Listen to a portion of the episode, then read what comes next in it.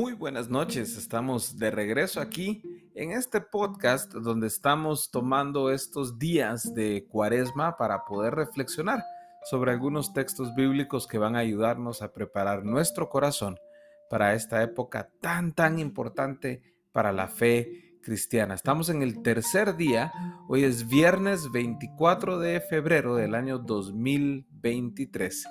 Y el texto que nos toca leer para el día de hoy es Juan capítulo 12, versos del 12 al 19 de la nueva Biblia de las Américas. Y dice así. Al día siguiente, cuando la gran multitud que había venido a la fiesta oyó que Jesús venía a Jerusalén, tomaron hojas de palmas y salieron a recibir a Jesús y gritaban, Hosana, bendito el que viene en el nombre del Señor, el Rey de Israel. Jesús, hallando un asnillo, se montó en él, como está escrito, no temas, mira, Sión, he aquí, tu rey viene montado en un pollino de asna. Sus discípulos no entendieron esto al principio, pero después cuando Jesús fue glorificado, entonces se acordaron de que esto se había escrito acerca de él y de que le habían hecho estas cosas. Y así, la multitud que estaba con Jesús, cuando llamó a Lázaro del sepulcro y lo resucitó entre los muertos, daba testimonio de él. Por eso la multitud también fue a recibir a Jesús, porque habían oído que él había hecho esta señal.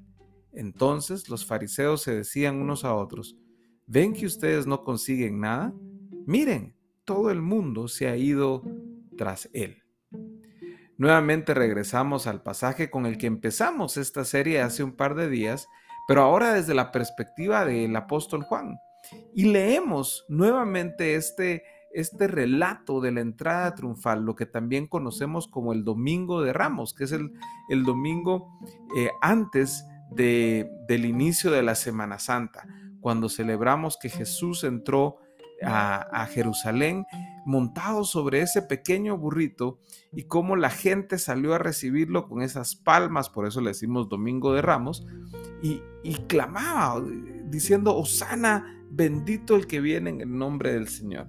Y vemos algo curioso aquí, porque vemos que la multitud que estaba ahí, estaba allí porque querían ver a aquel que había resucitado a Lázaro. Y eso es interesante porque nuevamente nos hace reflexionar cuáles son nuestras motivaciones tras las cuales vamos a seguir a Jesús. Y aquí estas personas estaban motivadas por el milagro. Quizá algunos con fe sincera, quizá otros con curiosidad, quizá otros iban para ver el show. Y vemos también cómo de alguna manera los mismos fariseos se mostraban celosos de Jesús, viendo que ellos no lograban nada y que Jesús atraía a las personas. Es increíble la manera en que Jesús jalaba gente, pero es increíble también que muchas personas simplemente iban por el espectáculo, que no lo buscaban como su salvador, como su rey, como su mesías, sino como alguien que hacía milagros, como un milagrero, que iban a ver qué conseguían de él. Sin embargo, vemos que esto era, esto era importante que sucediera porque era parte de una profecía. Era una parte de una profecía acerca de cómo Jesús iba a entrar a Jerusalén a cumplir su misión en la tierra. Esa profecía estaba en Zacarías capítulo 9, verso 9. Y ese es el inicio, lo que marca el inicio de esta semana de la pasión de nuestro Señor, esta semana donde Él se está ya preparando para ir a dar su vida por nosotros en la cruz. Cuando oímos acerca de Jesús, ¿por qué lo vamos a buscar? ¿Por quien Él es? ¿O, lo que, o por lo que Él nos puede dar? ¿Qué nos llamaría a nosotros a gritar, Osana, bendito el Rey que viene en el nombre del Señor? ¿Qué nos llevaría a nosotros a cortar grandes ramas de palma y colocarlas a sus pies mientras Él va pasando? ¿Qué nos mueve? ¿Qué nos motiva? ¿Qué te motiva a ti a buscar a Jesús? Esa es nuestra reflexión del día de hoy.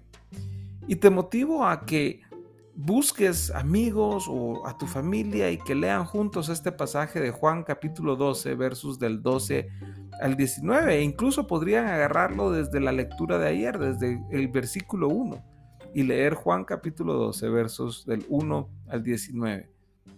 Y buscar que ahí el Señor les hable a través del Evangelio acerca de cómo busca Él relacionarse con nosotros, acerca de cuál es la disposición de nuestro corazón cuando lo buscamos. Espero que estas reflexiones estén provocando en ti buscar más del Señor en esta época y motivarte también a que compartas acerca de Él con aquellos que te rodean. Que el amor del Padre, la gracia del Hijo y la comunión con el Espíritu Santo estén contigo hoy y siempre. Hasta mañana.